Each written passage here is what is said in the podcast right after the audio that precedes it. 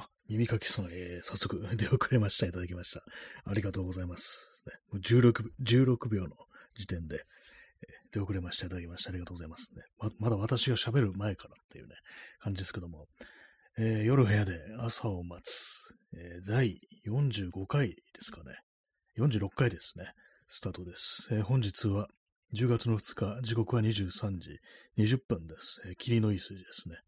東京は今日は晴れでした。早速、天気情報からいきたいと思います。えー今日は27度ですね、最高気温。27度で最低気温21度という感じで、こう、まあ、かつて、こう、残暑と言われていたものが今では秋となっているというね、そんな話をしましたけれども、今日はそうですね、朝、午前中とか特になんか、あ、これ、なんか季節の変わり目っぽいなっていうことをちょっとね、感じたんですけども、でもあれですね、あの、普通にあの、なんていうか、こうね、あのー数時間したら、数時間したら、数時間しちゃうって変変ですね。あの、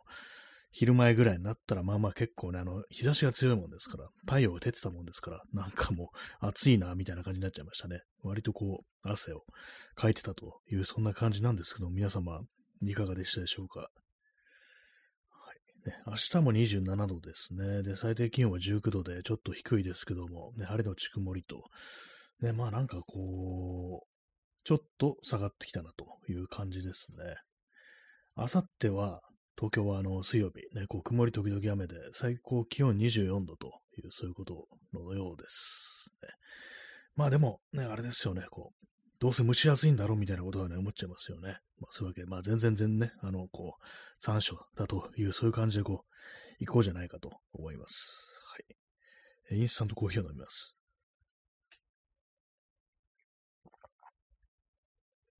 音楽をつけるの忘れてました。昨日はね、かけませんでしたけど、今日はかけます。はい。ちゃんと拾えてますかね、これは。え今日のタイトルなんですけども、敵と味方というね、あのータイトルですね。皆様も敵とか味方とかね、こう、おられますでしょうか？ちょっとよくわかんないんですけども、なんかあの今日ね、ほんとなんかこうインターネットとか、こうなんかじとっとした感じでこう見てたんですけども、今日は割とね、他にやることあるのにね、ちょっとそんな感じでな、良くない一日だったという、まあそういう感じなんですけども、なんかあれですね、これインターネット見てると、こうなんか、もう自分以外の全てが敵だみたいな、なんかそういう感覚がすごくなんかこうね、出てくる、出てくるというか、なんかそういう気持ちにすごいね、なってくるなというふうに思って、で、ま、す本当になんかね、あれですよ。世界中の全ての人間が自分の猫敵なんじゃないかみたいなことをね、割とこう、思ってしまうなということになんか今日は今更こう気づいたんですけども、ね、考えてみたらそうじゃないぞと。現実ではね、意外とそうでもないなんてことありますから。でもなんかインターネット見てるとなんか本当にね、すべての人間が自分を攻撃してくるのではないかみたいな、そういうことを結構考えたりするんですけども、ね、皆様いかがでしょうか、ね。本当危ないですね、この考え方っていうのは。でもなんかこう、インターネットっていうところにはなんかね、人間はそういうような思考に追い込むような、そういうところがあるような気がします。はい。麦茶を飲みます。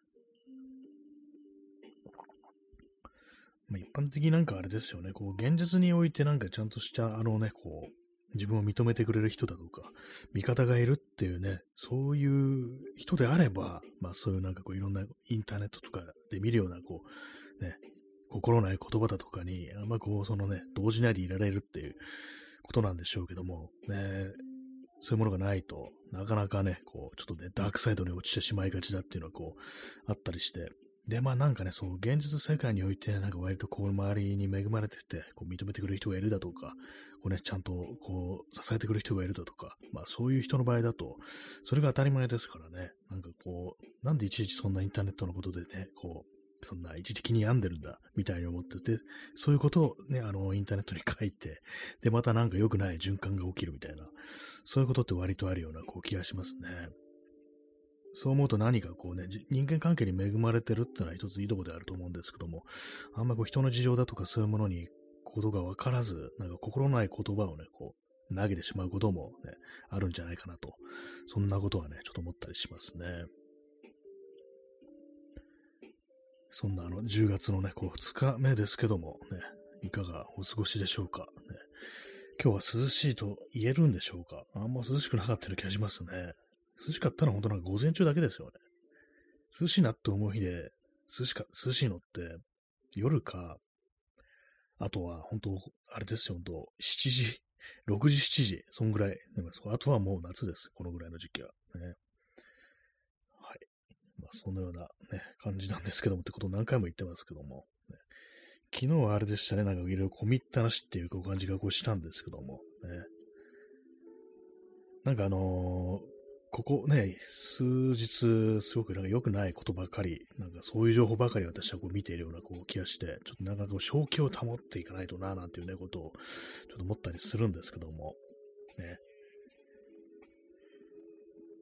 そんだけ今日あの敵と味方というね、こうタイトルでね、まあ、ね、こう、あれですよね、よく聞くのが世の中の敵と味方に負けてはいけないっていうね、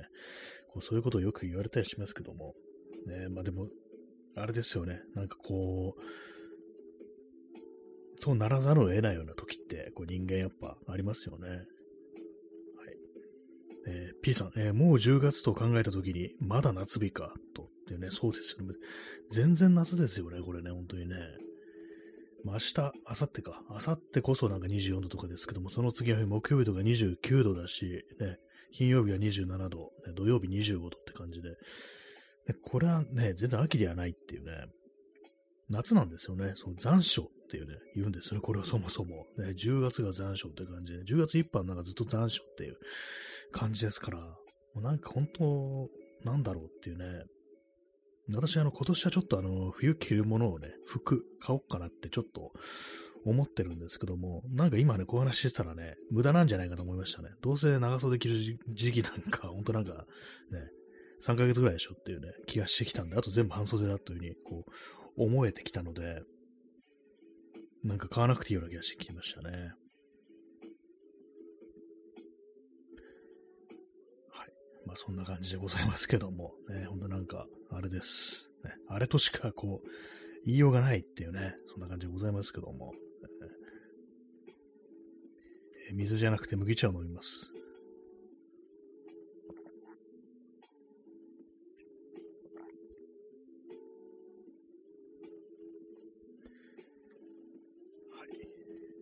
まあでもあれですよ、ほんと Yahoo の天気情報を見ると、ね、あれ、熱中症情報が、やっぱりあの、注意ってなってて、水分、塩分補給を忘れずにって書いてあります。ね、まだまだ全然、ね、熱中症にはこう、なる、なることができるというね、そんな、こう、日々でございますけども、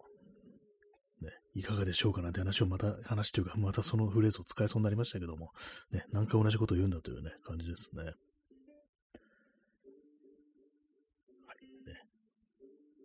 さっきまであの写真のレタッチとかをね、こう、ポッドキャストなどをこう聞きながらこうやってました。ね、なんか、写真のレタッチってこう何枚もやってると、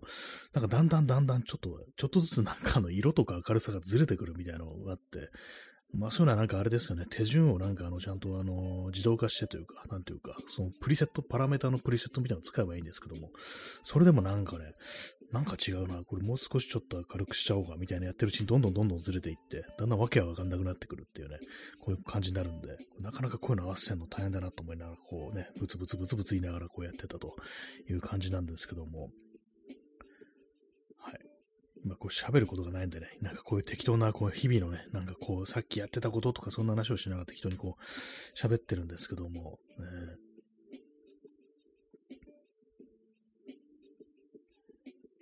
今私がこう、あれですね、こう、作りたいと思ってるもの、なんでしょうか？なんでしょうかって聞くなよって感じですけども、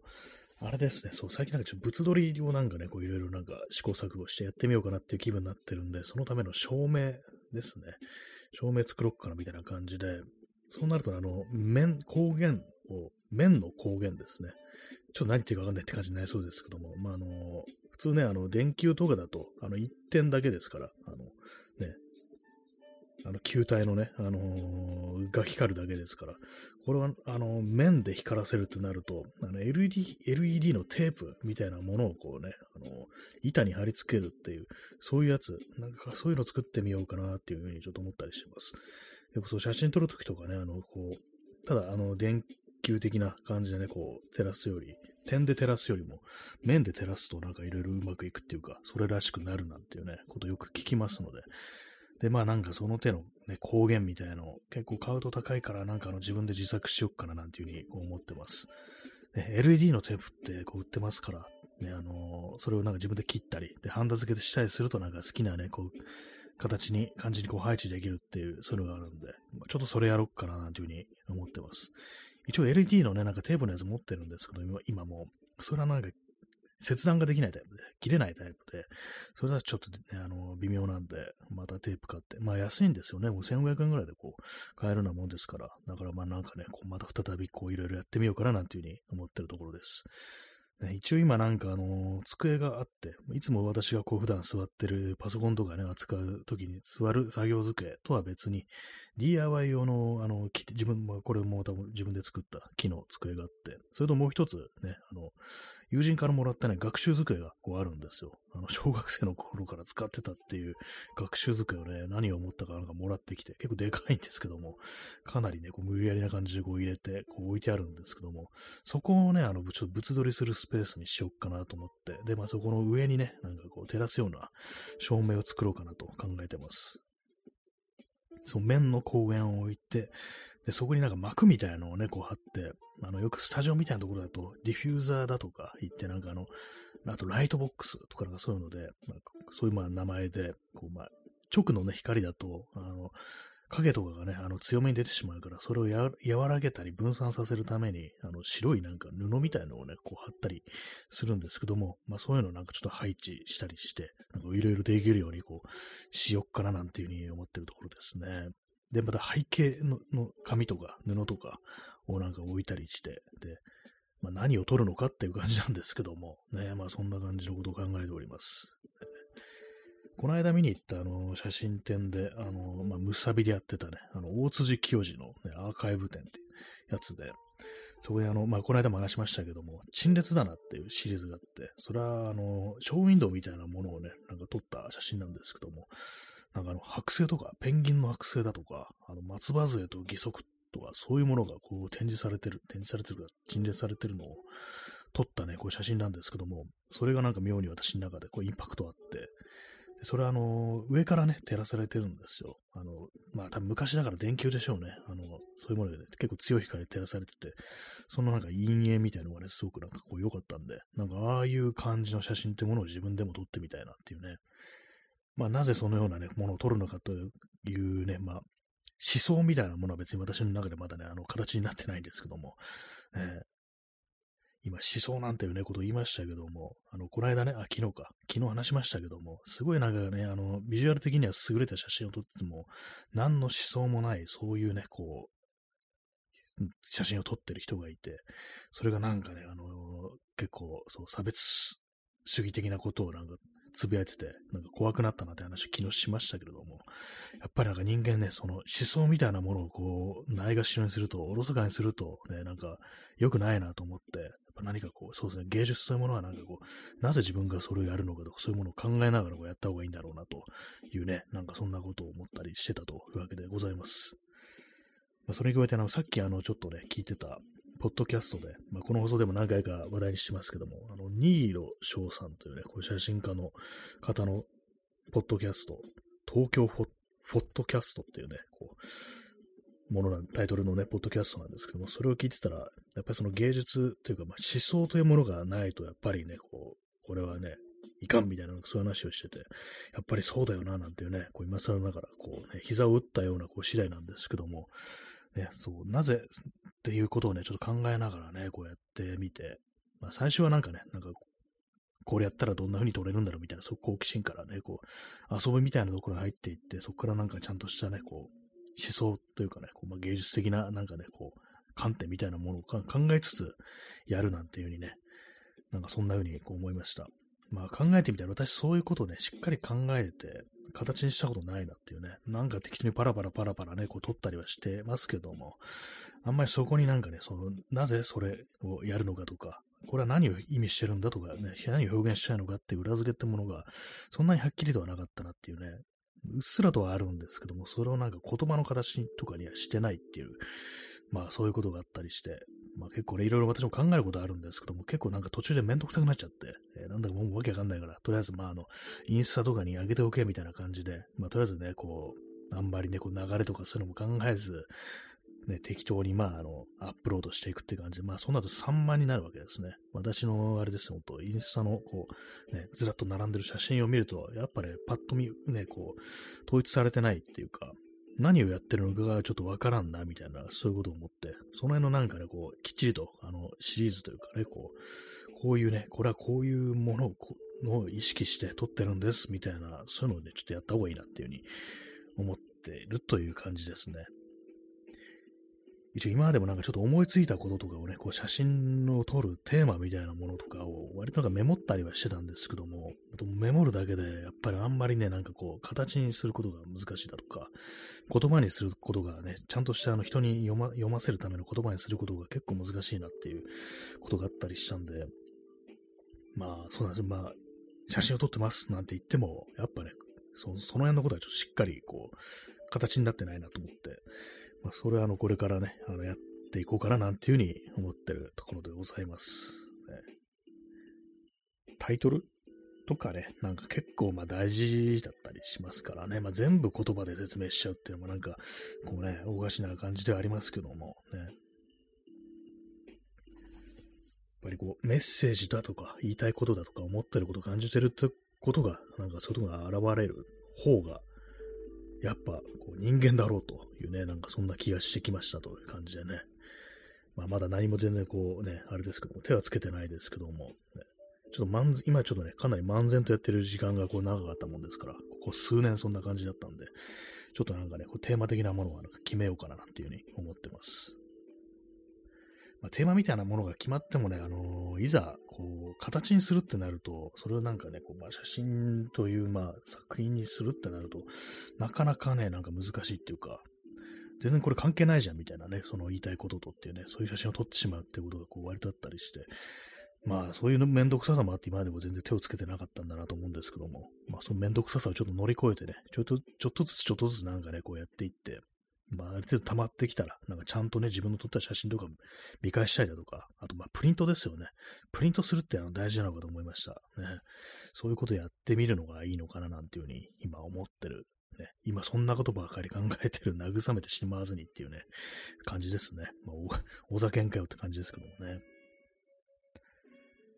えー、インスタントコーヒーを飲みます。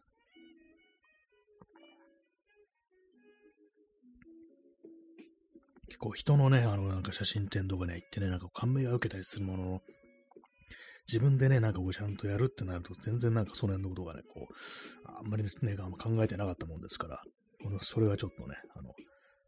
やっていこうかななんていうふうに思ってます。プリントは大事かもしれないですのでね、形にするっていうね。まあでもカラーのね、そう、デジタル写真のカラーのプリントってなんかあの、私今ね、こう、持ってるプリンターが普通のインクジェットの複合機っていうね、ほんとなんか皆様のね、ご家庭にもあるようなね、こう、そういうものなんで、だからあの、プリントの、ね、写真のプリントにはちょっと弱いかなっていう感じなんで、もしやるとしたら、あの、白黒かなっていうね、感じなんですよね。ちょっと高いプリンターとかどうなんだろう。なんか私は使ったことなんでわかんないんですけども、でその写真専用のなんかインクジェットプリンターとかありますよね。ああいうのね、なんか買ったらどうなるんだろうってちょっと思うんですけども、あんまでもその辺ちょっと興味持てなくて、もしやるとしたらなんかそれこそ、ね、いつも私がたまにやったりするあの、サヤのタイプっていうのは、まあ、あの古典技法ですね。なんかそういうやつと、とか、まだ、また別なね、別ななんかあの古典技法みたいなもの、そういうのやるのが面白いのかなと思うんですけども、まあでもカラー、カラーをやるってなると、あの、どうしてもね、インクジェットプリンターになっちゃいますよね。まあ、どっかでね、なんか出力してもらえばいいのかもしれないですけども、お金払ってね、自分で買わなくても、まあ、それもありかなと思うんですけど、まあ、今のところはなんかこう、自前のプリンターでやるんだったら、まあ、白黒かなっていう感じで、またはまあ、あの、古典技法っていうね、感じですね。はい。まあ、そんなね、あの、なんかこう、そう、昨日ね、なんかそういう感じの、非常になんかね、あの、人の心のないあの写真を撮る写真家、それは写真家と言ってんのかって感じですけども、そういうのを見てたらなんかいろいろ考えちゃいましたね、本当にね。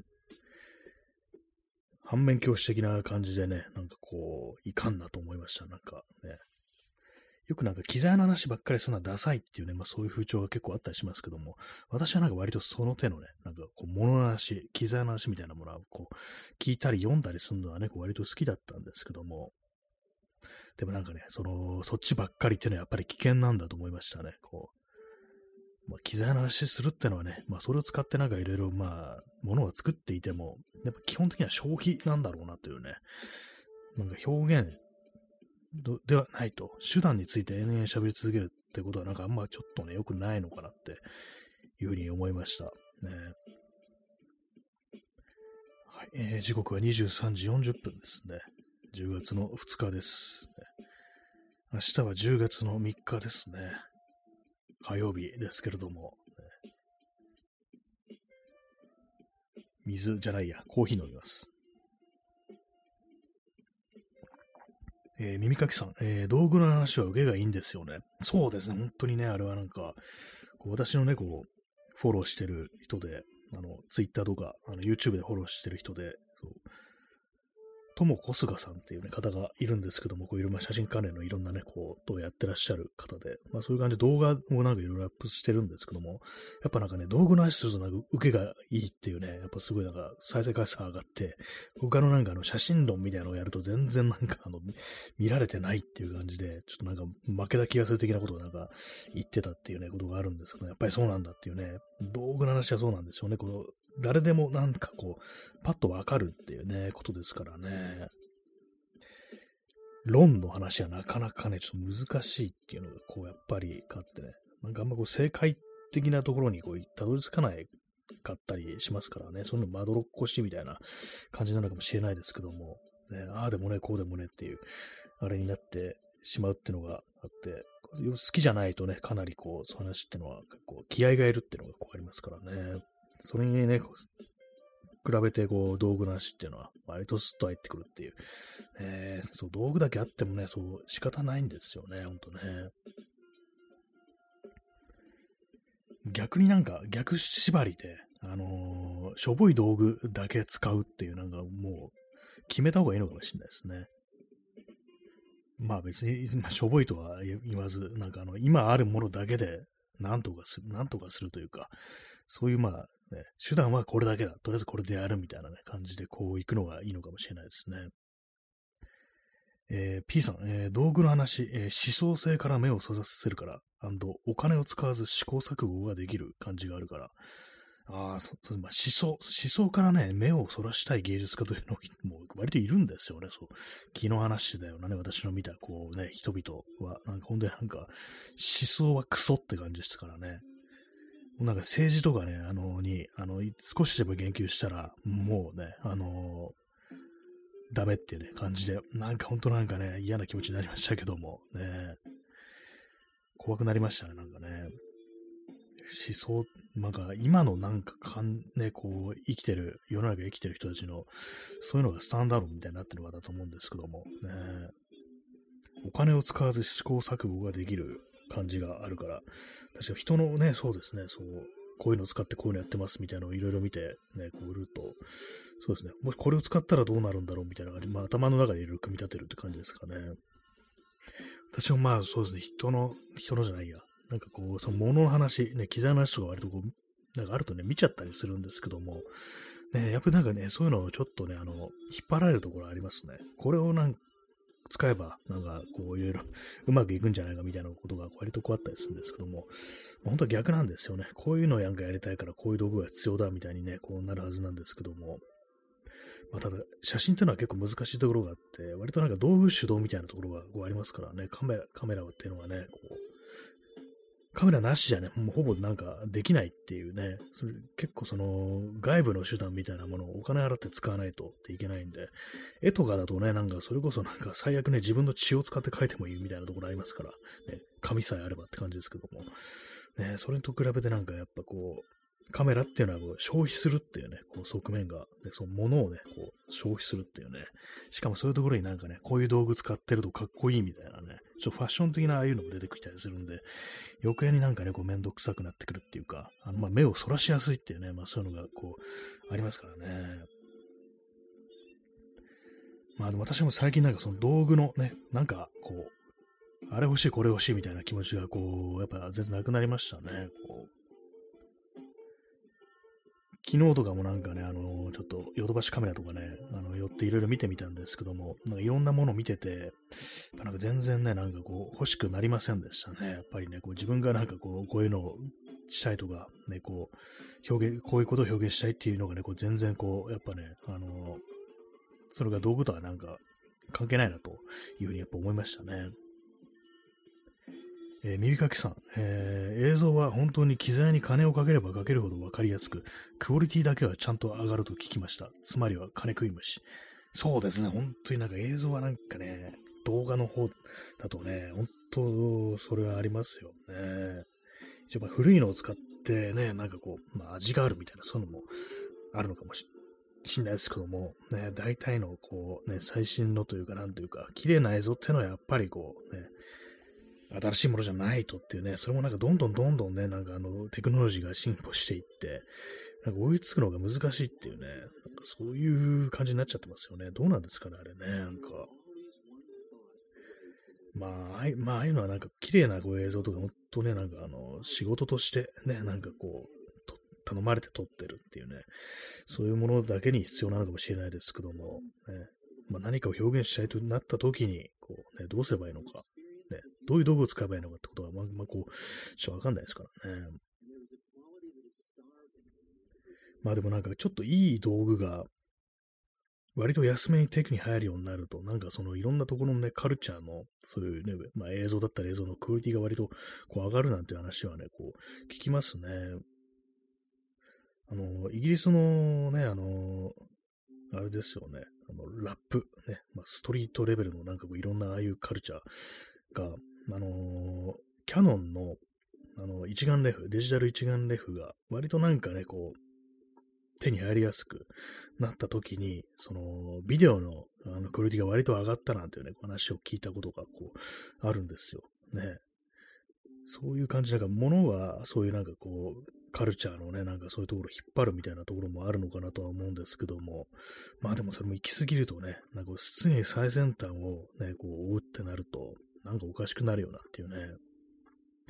まあ、それこそ YouTube とかね、こう見てると、まあ、すごいね、こう、新しいね、こう、機材を使って、すごい映像をね、こう、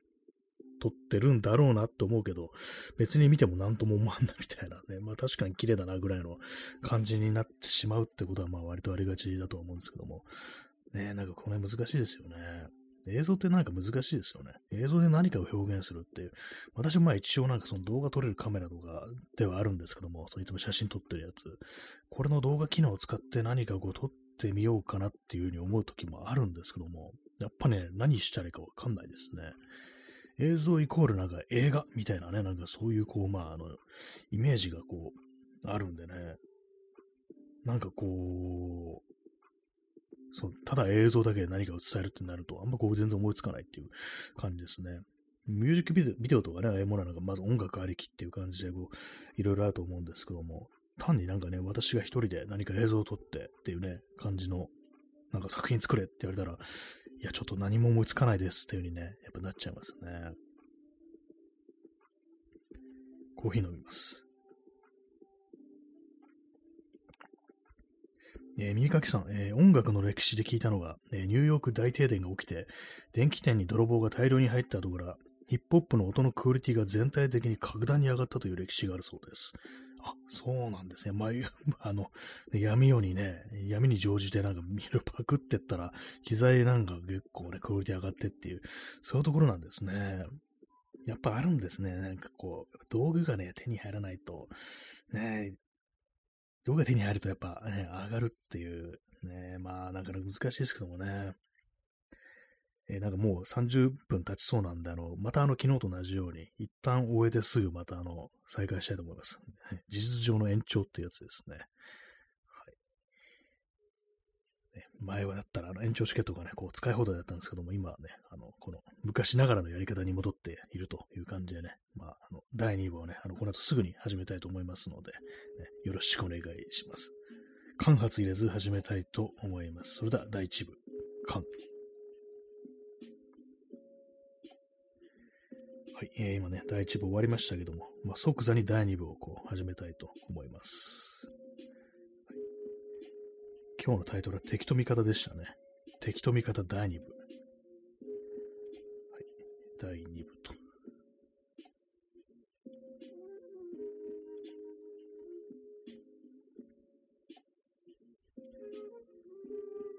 はい、えー、第2部始まりました。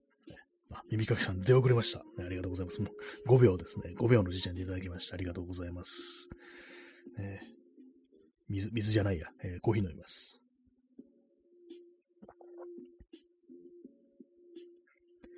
今日あれですね、あの、久々にあの映画というかドキュメンタリーを見ましたね。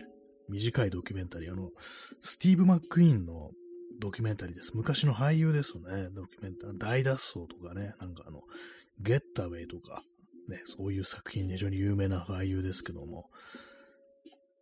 アマゾンプライムで、あのー、思い出のスティーブ・マックイーン、ハリウッドコレクション、思い出のスティーブ・マックイーンというタイトルで、ね、こう見放題で見れますけれども、ね、なんか結構面白かったですね。あんま、そんなにね、たくさんあの、スティーブ・マックイーンの映画見たことはないんですけども、何見たのかな？大脱走と、ゲッタウェイと、ブリットと、えー、宝冠サンパブロと、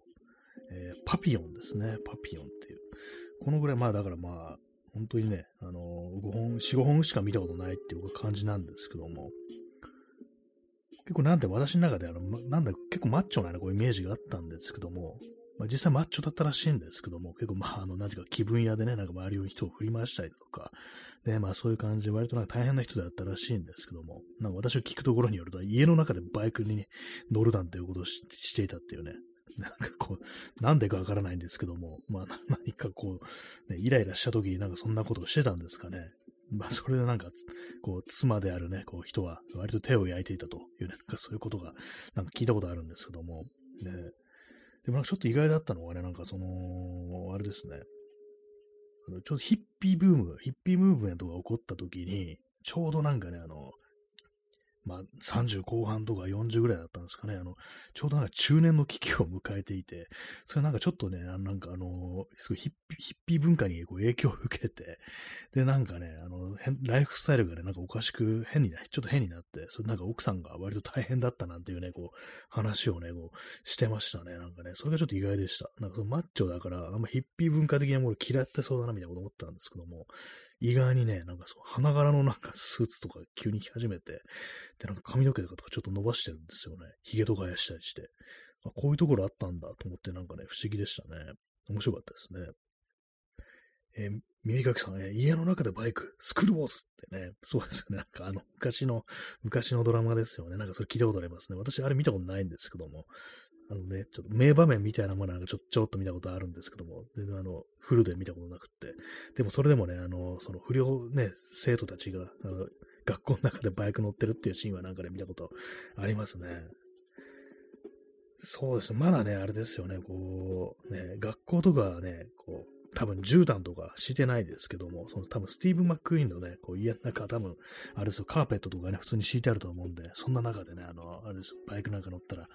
もう大変なことになるって感じでね、しかも結構オフロード系のバイクが好きだったらしいんですよ。なんかあの、そのレースっぽいのもね、なんか出てたりして、だいぶかなりね、凝ってたらしいんで、ハマってたらしいんで、もう部屋の中大変だったでしょうね。泥だけになってたんじゃないかなと思うんですけども、まあそういう感じでね、もう大変だったらしいですよ、本当で、隣に住んでたのが、あの、キース・ムーンっていう、これあの、ザ・フーのね、イギリスのバンド、ザ・フーのね、こう、ドラマーのね、人ですね。なんか、飛んだあのね、あの 人がね、お騒がせな人が隣に住んでたんだなっていうね感じですね。キースムーンからしたらね。まあでもなんかそうですね、こうマッチョなイメージね、すごく男臭くてマッチョなイメージ、まあ実際にはそうだ、実際そうだったらしいんですけども、なんかヒッピー文化に傾倒してたっていうのがね、こう、かなりなんか意外でしたね。結構、あともうキャリアの後期だとね、割となんかその、環境問題みたいなものをなんかね、扱ったこう、ね、作品とかもう主演をやったりして、それ全然なんかね、受けなくって、で、なんかもうこう思いっきり大こけしたみたいな、そんなことがあったりして、割となんかこう多面性のある人だなっていうね、感じのこと思いましたね。まあ、ただもう、ね、若くして亡くなったっていうね、まあ、50、50歳でね、こう、癌で、こう、亡くなったということらしいんですけど、もうちょっとなんか長く生きたらね、かなり面白い俳優になったんじゃないかなっていうね、もっとなんかいろんなね、こう、役だとか、あとまあ自分で監督したりだとか、そんなことやったんじゃないかなってことを思わせるようなね、そんなね、こう人物でしたね。スティーブ・マックイーの映画で私一番こう面白かったのはあれですかね。あの、パピヨンっていう、これ脱獄ものですね。こう、なんかすごいね、こう、犯罪者がこう南洋のね、こう、孤島のなんか刑務所みたいなのにね、入れられるんですけども、そこからね、こう、何度も何度もね、こう、ね、脱獄をするっていうね、そういうストーリーなんですけど、あれ面白かったですね。あとは、あれですか、宝冠三バブルもね、なかなか面白かったです。あれはなんかこうね、水兵の戦争ものなんですけども、水兵で、まだね、こう戦争がまだ起きるか起きないかぐらいのね、ところでなんかいろいろこう、ね、起こるという、なんかちょっと雑な説明ですけど、まあ、すみません、大昔みたいなあんま覚えてないです。でもなんか結構面白かったっていうイメージありますね。えー、P さん、え、トライアンフのイメージが強い。かっこ大脱走。あ、そうですね。大脱走でね、そう、あの、すごいスタント、ね、あの、柵をね、鉄条網をバイクでね、こうジャンプして越えるっていうシーンありますよね。あれでなんかトライアンフに乗ってたというね、ことらしいですけども。あれはなんかね、あのー、スティーブ・マックイーンの、あのー、バイク友達の、あの、スタントによるものらしいですね。あれなんか最初というか、当時はなんかあの、スティーブ・マックイーンがあのスタントやったんだと思われて、結構大変だったっていうね、なんかそういうこと言ってましたね。だからまたね、後になんかね、その、ゲッタウェイ、ゲッタウじゃない、ブリットっていうね、こう、作品で、刑事物のね、作品で、かなりこう派手なカーチェイスがあるんですけども、それも同じね、そう、バイク仲間の、ね、友達にスタントマンとして出てもらって、結構すごいね、シーンが撮れたんですけども、ちょっと、そ、それ、そのやり方ね、俺に教えてくんないと、ね、それ再現できないとまたなんかいろいろ言われるから、みたいな感じでね、こうなんかね、こう、いろいろね、こう、頑張ったらしいですね。私もその、あの、大脱走の、あの、そのジャンプのシーンとか、スティーブ・マッケン本人がやったと思ってましたね。あの、スタントの人だったんですね。どうやってあんな飛ぶんだろうってね、ほんと思いますね。あの映画見たと、思いましたね、映画見たときね。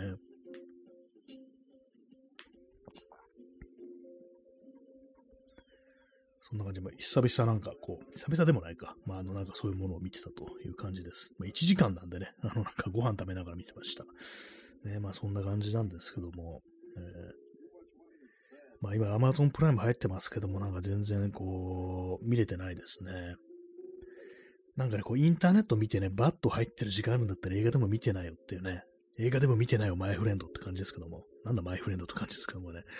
そういうこと思うんですけども、なんかね、こう、ね、つまらんことに時間をね、こう使ってしまいますね、本当にね。どうせ見てもバッと入るだけなんだから無駄だよと思うんですけども、ね、ほんと良くないなと思いつつっていう感じですね。えー、ストロムさん、えー、出遅れました、ね。ありがとうございます。今日は、ね、第2部ね、第2部で始まっております。ね、もう延長チケットでかないものですから、普通にまあ以前のやり方に戻っていると感じでございます。なんか全然大丈夫な気がしますこれでもね、なんかね。えー、時刻は23時57分ですね。10月の2日ですね。でもなんかこう、インターネットでね、なんか見てなんかいろいろね、こうなんかバッと入ってくると、ね、そう、現実の世界で何かこうね、しっかりとこう、支えがあるだとか、ね、こう、足がかりがあるっていう、まあそういうことってまあ大事だなと思ったものの、なんかね、そんなこと言われてもという感じですよね。まあ別に私ね、あの、そんなあの、周りの人間にはまあまあ恵まれてるかなとは思うんですけど、まあ一応まあ友人もこう、おりますし、ね、なんかね、そんなあの別に普段からなんかボロクソ叩かれてる、現実の世界でボロクソ叩かれてるなんてことないですけども、なんかね、こう、そう、インターネットとか見てるとね、嫌な気持ちになっちゃいますね。えー、P さん、テレビでジャニーズ会見を見てバッと入る。あ、なんか、私ちょっともうそう、それそれでもちょっとバッと入ってました、私ね。なんか拍手が起きたとか言ってね、なんだそりゃって感じですけども、あれもなんかね、ほんと、食らいますよね、なんかね、こんなニュースばっかりで。ね、全部がもうこうっていう感じでね、なんかほんと嫌なね、気持ちになりますけども。えー、耳かきさん、えー、バット入ってる時って、いい映画見ても何かいまいち入り込めず、結局見なくてもよかったなとなることが多いです。ありますね、それ本当にね。そうなんですよね。全然なんかこう、あれなんですよね。何見てたんだっけっていうような感じでね、忘れちゃったりして、ね、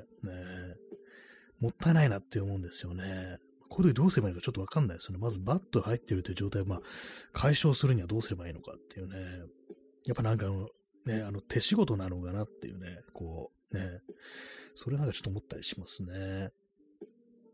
あと私がね、なんか最近なんかそういう気持ちを忘れられた、えー、こととね、こう、局面としては、結構ね、あの、ビッグトラブルが起きた時、ね、その時なんか結構その対応でバタバタこうして、で、その時はなんかね、おかしいんですけども、トラブル起こってんのに、気分が良かったですね。まあ、これあの、その原因が私ではないっていうのがあるんで、ね、まあ、そのね、俺は悪くないから、ね、別になんかこう、ね、むしろなんかそれでいろいろ対応してんだから、偉いでしょみたいなね、なんかちょっと人の役に立ってるような気持ちっていうんですかね、まあそういうのがこうあったからだと思うんですけども、なんかね、起こってることは結構ね、あのー、やばいぞっていう感じだったんですけども、やばいつも知らないですよ。ね。まあ、あとまあ私がなんかこう、背負わされることも一切ないんでね、なんかこう、それはなんかこう、ある意味、いわゆる低みの見物ってやつですよね。関係ねえしみたいな感じだったんですけど、なんかでも気分が良かったんですよね。なんかいろいろバタバタしてるっていう状態が。ね、なんかめんどくさいなと思いつつも、ね、なんか全然悪い気分じゃないっていうね。ね、まあ被害被ってる人からしたら、助けてって感じだと思うんですけども、ね。まあその中で、まあなんかね、そのバットを忘れるっていうのはこうね、いろんな方法があるなと思いますね。あとまあなんかそう、最近よく、最近というかまあ、昨日、今日となんかニュースで見たんですけども、なんか、ナショナルジオグラフィックのウェブサイトだったかな。あの、トラウマ、PTSD っていうね、なんかああいうので、なんかこう、フラッシュバックを抑えるのに、あの、テトリスをプレイするのが有効であるみたいな、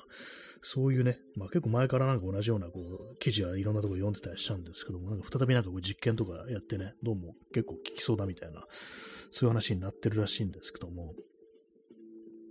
あれですね、なんか言葉じゃなくって、まあ、あの、テトリスね、ビジュアルですから、で、まあ、あの、ブロックを回転させて、で、まあ、ブロックを回転させるときに、回転させるとどういう形になるか、ね、回転させて、まあ、あの、スポットはめなきゃいけないわけですよね、あの、ね、所定の位置に、ね。そういうのを頭で想像する、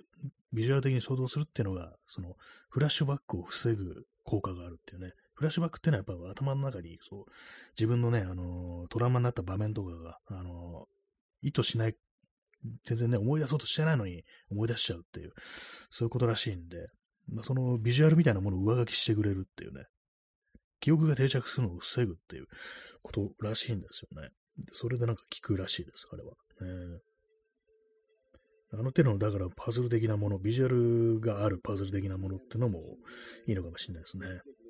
そこがインターネットは非常に良くないですね。あれ、大体まあ文章ですからね。どんどん文章で嫌なことをね、どんどんどんどん自分の頭の中に入れていって、余計バッと入ってくるっていうね、それはちょっとありそうですよね。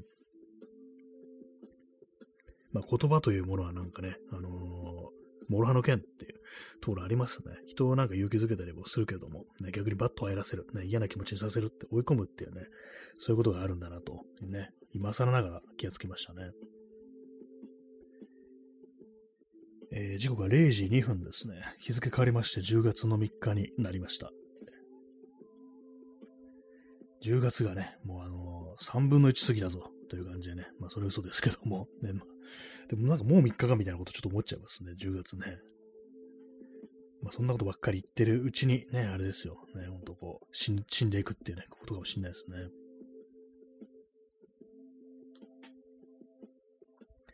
あ本当にこうバッと入るね、こうニュースこうばかりですけども、ね。まあ、なんか前前に、ね、まあこの放送でも話したことなんですけども、なんかあのー、結城博さんというね、この人、数学者で、プログラマーであるという人なんですけど、いろんなまあ著作ね、本出してるっていう人で、で、なんかね、その人はもうだいぶ前に書いた、すごい多分ね、90年代とかだと思うんですけども、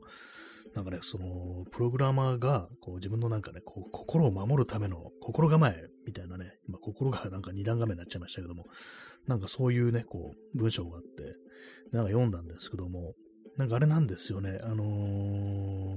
ー、ななるほど、なるほどっていうのが読んでったら、ね、あのー、やっぱり一番大きいのは、一番大きいのはって書いてたかどうかは覚えてないですけども、あの、やっぱりあのね、支えてくれるパートナーがいたからだっていう風に書いてあって、ちょっとあの解散ってなんかそんな気持ちになっちゃいましたね。そうか、やっぱりなんかそういうものがね、こうないとっていう感じになっちゃうなっていうね。まあ別な何かでもいいとは思うんですけども、なんかね、その風になってくると私という人間は、うんっていう感じにね、なんかなっちゃいますね。前もね、なんか同じ話をしましたけども、ね、ちょっとそれ、それ出してこられると、ちょっとな、なんか別なのないですか？みたいなね、なんか、親父別なやつ、別なメニューないのか？みたいなね、なんかそんなことちょっと思ったりするんですけども、ね、あでもあんま他聞かないですよね、なんかね。他のね、なんかこう自分の精神安定というものがなんかやっぱその支えてくれるパートナーであるみたいなね、なんか自分をね、こう愛してくれるパートナーであるみたいなね、なんかそういうこと言われると、うーんっていうね、なんか大体、あありませんかね？みたいなことは思いますね。まあなんか神とかね、なんかそういう風に感じになってっちゃうのかもしれないですけども、なかなか難しいですよね、それね。えー、耳かきさん、えー、メンタル系のエッセイに理解ある彼くんが出た瞬間、はい、解散となる現象ってありますね、これね。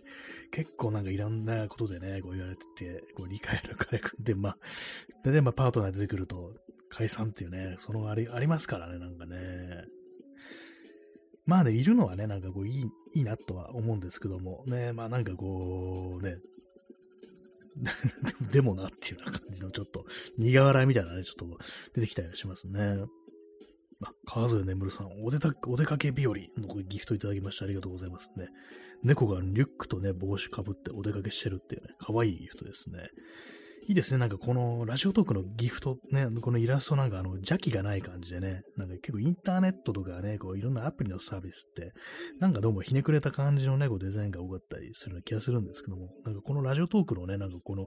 イラストってなんかシンプルにストレートになんか可愛いっていうね、割と何かちょっと昔っぽいような感じがして、割と好きですね。こう誰がね、こう絵描いてんだか知らないですけども、なかなかいいね、こう、こう絵描きさんだな、なんていうふうに私はちょっと思いますね。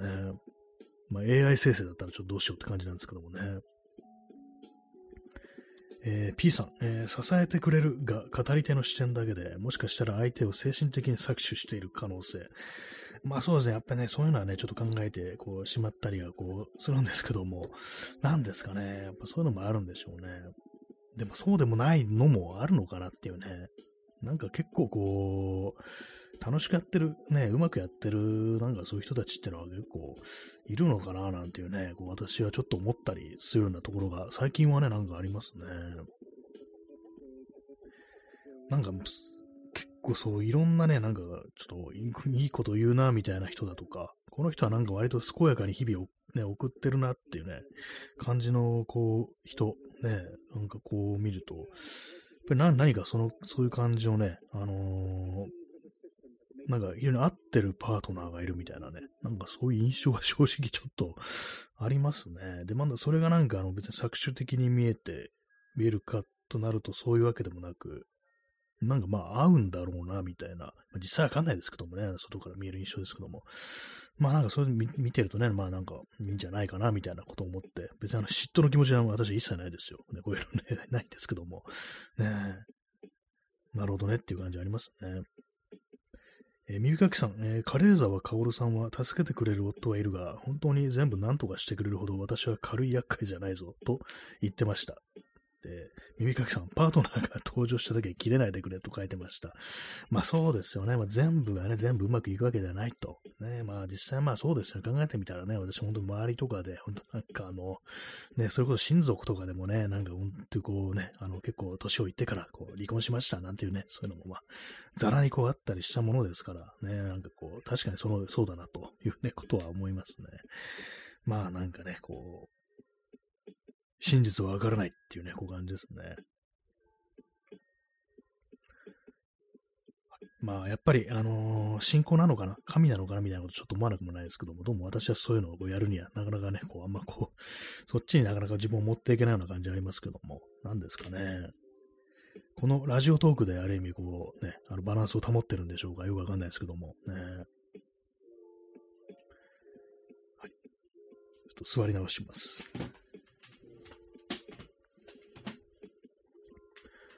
そのね、あの、パートナーにね、こう、それこそね、暴力だとかね、こう、ね、モラハラだとかされてね、こう、まあ、言ってる人もね、まあ、世の中にたくさんいるから、当然のごとくね、なんか本当にそれがあの、ね、あの、万能薬ではないっていう、あれなんですけども、まあ、なんかこう、やっぱ、会う相手がいるっていうのは、なかなかね、こう、いいことなのかなっていうふうに思いますね。え、P さん、えー、もみじ狩りいただきましてありがとうございます。ね、こう今、大きなね、こうアニメーションがね、こう出てきましたけども、ありがとうございます、ね。もみじの中にね、こう座ってる、なんかあの、少年みたいな、こう、ね、イラストですね。これもなかなかなんていうかね、あれいいですね、ほんとなんかね、こう、さっきも言いましたけど、邪気がない感じっていうね、普通になんかこう、可愛いものとして書かれてるっていうね、好印象ですね、なんかね、やっぱりね。えー、そして P さん、えー、みんなで歌おう。ね、ギフトいただきましてありがとうございます。これあれですかね。ちょっとあの、ちっちゃくてよく見えないんですけども、いろんなこう動物が、あれですね、熊とか、ね、こう、リスだとか、そういう動物がこう、楽器を持ってなんか歌ってるというね、まあ、そういうものですね。ありがとうございます。ね、そう、こういう、こういうのでいいんだよっていうね、なんか最近こういうのでいいんだよっていうのは偉そうでなんか気に食わないって言ってる人いましたけども、ね、まあじゃあ言いましょう。こういうのがいいんだよっていうね、これがいいっていうね、まあ、どっちもわかんないような気しますけども、まあ、非常にまあいいイラストだなと思います。こういうイラスト。ね。シンプルにね、なんかそういうね、こう、可愛いものを描けるっていう人、あんま実はあんまいないんじゃないでしょうか。この世の中ね。まあ何でもね、こうイラスト屋になっていく世界でね、まあ今はまあそんな、ね、こう、ちょい前ほどではないかもしれないですけども、ね、なんかこういうね、素敵な絵を描いてる人がいるって考えると何かちょっとね、あの、勇気づけられるような、ね、なんかこう、心温まるような、なんかそんなね、気持ちがありますね。はい、えー、0時10分です、今日窓をね、閉め切ってこの放送やってもらうもんですから結構暑いですね。さっきあのベランダちょっと出てみたらね、かなり風吹いてて、ちょっとあの肌寒いぐらいまではね、行きそうだったなと思ったんですけども、部屋の中暑いってことで、まあ、パソコンももうついてますし、ね、あの今足、私足元に向けて扇風機をね、こうオンにしてるんで、あの、ちょっとね、あの、ノイズが入ってるかもしれないです。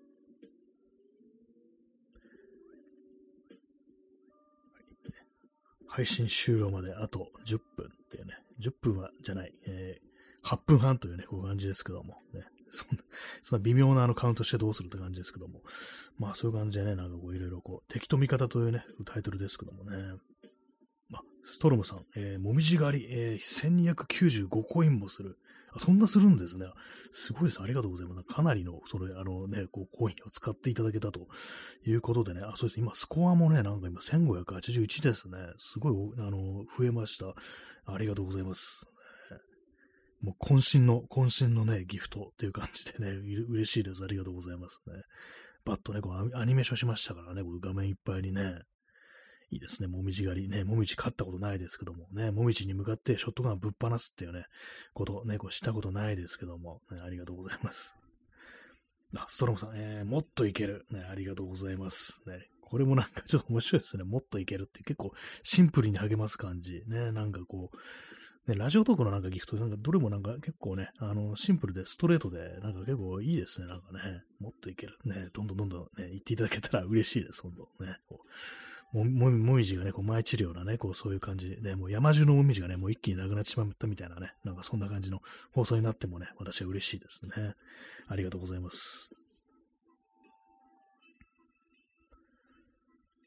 そんな、まあ、敵と味方第2部ですけども、まあ、インターネット見てると全てが敵に見えるけれども、現実見てみるとそうでもないんですよね。なんだかんだでね。でもなんか人間はね、なんかそういうものを忘れてしまって、ね、なんかこう、嫌なね、こう、実際インターネット嫌なやつしかいないですからね。あのね、そう自分が普段ね、こう、それこそツイッターとかでフォローしてる人以外は、まあ、ほぼ嫌なやつだと思っていいっていうね、なんかそんな気がしてきますけども、ね、あんまああいうもの見てる、ね、あの、そう、あれですよね、こう、心をね、あの、自分で自分のね、こう、自傷しないように、こう、していきたいな、というふうに思いますね。ほんとなんかおすすめ欄とかね、なんかああいうもの、なんかほんとクソみたいなものがね、こう、本当に出てきますから、ねなんてね。えー、P さん、えー、優勝コイン導入の結果、期間限定ギフトしか楽しさアピールができなくなりました。ああ、そうなんですね。こう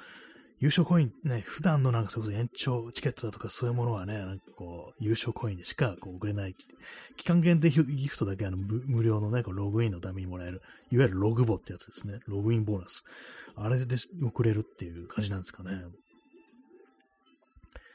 なんかね、こう、使い方が、こうね、なかなかこうラジオとか難しいものでありますけども、結構2点3点しますから、なんかね、こう、体制みたいなのがね、こう、あの、なんだったんですかね、あの、延長チケットの大盤振る舞いはね、結構長く続きましたけどもね。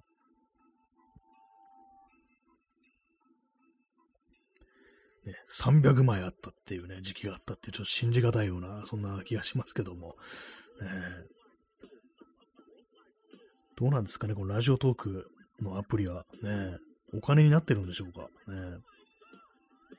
確かな、なんだったかな、これエキサイトの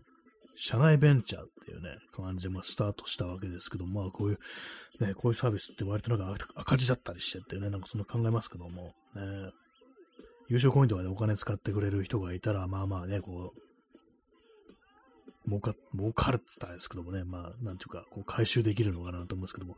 まあね、なんか喋る側はそんなのね、あと皆様もね、聞く側もね、そんなのはね、こう、きね、気にしない、気にしないでね、使っていくのがこういいですよね。えー、P さん、えー、プレミアムギフトの流星群、すごそう。あ、なんか、すごそうですね。流星群ですからね、かなりね、なんかこう、画面いっぱいに星がね、こう、流れるっていう感じで、いくらぐらいするんですかね、プレミアムギフト。ねでも結構不思議な文化ですよね。なんかこう、ただね、あの、このスマホの前で一人でくっちゃべってるやつに向かってお金使ってなんかこう、なんかくれるっていう、っていうのはね、なんかこう、ね、すごいなというふうに思うんですけども、ね、私もなんか特になんかその、ね、サブスクでなんか有料でなんかやるぞとか、そういうことは今のところまあ考えてはこう特にはないんですけども、でもしね、なんかそんな有料のサービスでこう始めて、でね、なんかこう結構まあ自分のね、なんかやってることを見たいとか聞きたいとか、そういう人がやってきてお金払ってくれるっていうのを、なんか目の当たりにするとどんな気持ちになるのかなっていうね、よくなんか YouTube とかでね、こう、スパチャありがとうございますっていうね、まあ、あれお金ですよね。投げ銭ということでね、なんかそういう結構そのね、ライブとかで言ってる人いますけども、ね、どんな気持ちになるのかなっていうね。まあでもこのね、あれですよ、この放送でなんかいろいろね、こう、そう、という延長チケットだとかね、もう優勝のね、ものもなんかね、時々こういただいたりしてますから、もうすでにまあそれにはなってるんですよね。なんかそう、こう、なんというか、ね、それに応えられてるかなみたいなことはやっぱちょっとね、こう、考えたりはこうするんですけども、ね、初めっからなんかそのね、こう、月額、なんか、ね、こう、いくらのやつとか始めたら、気合入れてやるんだろうが、自分は、みたいなね、こうしっかりとなんかこうね、こう、喋ることとか考えて、コーナーとか作ってっていうね、感じの音楽とか流してみたいな感じするのかなって、ね、ちょっと想像してみると、なんかあんまこうね、浮かんでこないんですけども、ね、でもなんか人からね、なんかこう、ある意味でお金払っていただけるってのは、なんかちょっとしたあの信頼の印みたいなものだと考えれば、ちょっとね、それに応えようってなんかね、気持ちになってね、なんか、なるのかもしれないですね。まあでもそうですね、なんかこう、何人からなんか頼まれてたりとかね、なんかこう、わざわざこっち来てくれるっていうのは、ね、一つね、こう、こっちを信じてもらえてるってことですからね、やっぱなんか、そういうのをね、こう、に対してね、ちょっと返したいなみたいなね、こう、そういう謙虚な気持ちでいるというか、なんというか、それはなんか悪くないことなんじゃないかなと思いましたね。でもそれに対して感謝のこう、ね、こう、気持ちを表すってのは、まあまあ美しいことなんではないかななんていうことをちょっとね、思ったりしますね。えー、0時17分ですね。まあ、今日は敵と味方というタイトルにしておきながら、割となんかいい話にまとめようとしてるってね、なんかそんなんかこう、ありますけどもね。はい、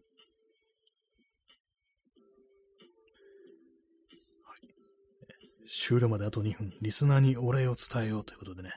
お礼伝えるのってこう、大事か、大事ですね、本当にね、なんかね。割と私はなんかね、その辺のことをちょっとね、あのー、ないがしろにしがちだなというふうにこう思ったりするんですけども、ね、私前にあのなんかね、あのー、本を出してる友人ね、から、あのー、その出した本をね、もらったことがあったんですよ。私お金ね、こう払うよって言ったんです。けど、まあ、いいっていうね、ふうに言われたんで、まあ別に何かの機会で別な形でなんかね、こうあったらっていうふうに言われたんで、まあそれいただいたんですけども、そのね、まあ郵送で送ってくれたんですけども、そこにちょっとメモ入っててね、なんかね、そうそうメッセージ、紙にメッセージあって、ね、なんか、あ、なんかこういうことできるのすごいなっていうね、こう思いました。ね、なんかこう、今ここでちょっとね、あのー、改めてここにちょっと気恥ずかしいところもあるんですけども、ね、そう、そういうなんかこう、気気遣いとか気ば気配りではないですね。ななんていうかこう、シンプルにね、なんかそういう自分のなんかね、そういう気持ちみたいなのを、そういうのにね、表して伝えることができるっていうのは、なんかそういうことに対して非常にすごいなというね、なんか尊敬の念をね、こう私はこう、抱いて抱きましたね。な妙に、妙にというか、それなんかずっと覚えてるんですよね。だいぶ経ちますけども。ね、はい。まあそんな感じでね、まあ残りね、まあ30秒切りましたけれども、ね、まあなんかこう、あれですね、あのー、もちろん世の中ね、いいところを見ていってもいいんじゃないかなというふうにこう思いますね。よよくない世の中でバッと入っていきますけどもね、まあなんとかこう、ね、こう、明るい側面も見ていこうじゃないかなという感じではありますね。本当バッとやらないようにしたいと。そんな感じで本日終わりたいと思います。それでは、えー、ご清聴ありがとうございました。さようなら。